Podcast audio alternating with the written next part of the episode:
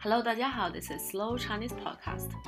Last week, China has released the result of its seventh national population census. Are there more women or men in China? Are there more old people or young children in China? How many babies were born last year? If you're keen to know the answers of these questions, or if you want to practice reading numbers in Chinese, join me with today's podcast.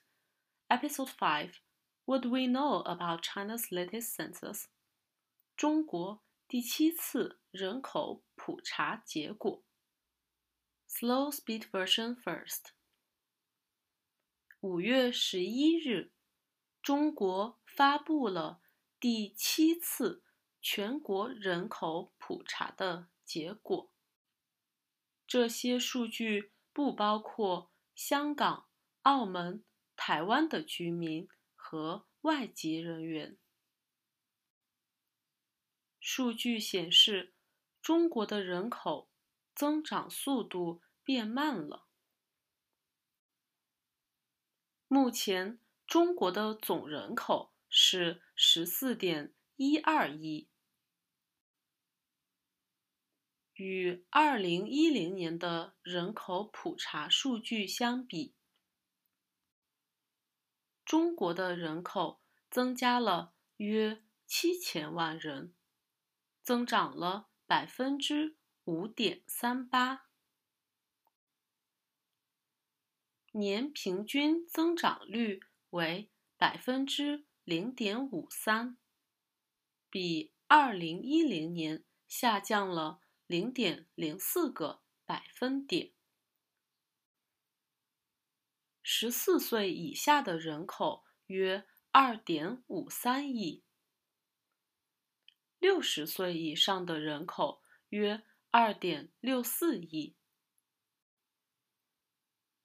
如果比较这两个数据，不难发现，中国老年人口的数量超过了少儿人口。这是自人口普查以来第一次。数据还显示，中国的出生率下降了。二零二零年，中国新出生了一千二百万人，育龄妇女的总生育率是一点三，处于比较低的水平。这跟很多女性延迟生育、养育孩子的成本上升都有关系。同时，中国人的家庭规模继续缩小，平均每个家庭的人数是二点六二人。二零一零年时。平均每个家庭的人数是三点一零人。家庭规模缩小的主要原因大概有：中国人口的流动越来越频繁，人们的住房条件越来越好。年轻人在结婚后离开父母独立居住等。尽管中国的人口数量增长变慢，人口质量却有了极大的提升。在每十万的中国人中，大概有一万五千人。有大学的学历，而二零一零年还不到九千人。男性人口仍然多于女性人口，男女比例为一百零五点零七比一百。跟二零一零年的数据比，稍微下降了一点。这些数据将对中国未来的人口和经济政策调整提供重要参考。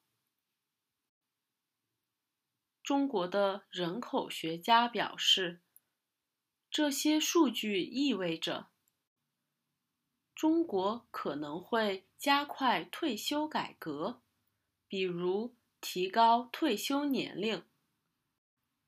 或者采取更多鼓励生育的措施。The normal speed version。五月十一日，中国发布了第七次全国人口普查的结果。这些数据不包括香港、澳门、台湾的居民和外籍人员。数据显示。中国的人口增长速度变慢了。目前，中国的总人口是十四点一二亿，与二零一零年的人口普查数据相比，中国的人口增加了约七千万人，增长了百分之五点三八，年平均增长率为百分之零点五三。比二零一零年下降了零点零四个百分点。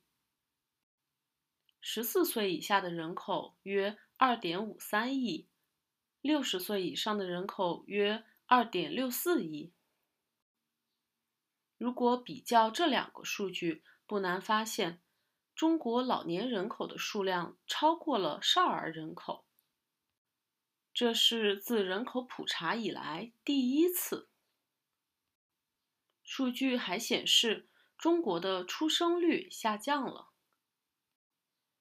二零二零年，中国新出生了一千二百万人，育龄妇女的总生育率是一点三，处于比较低的水平。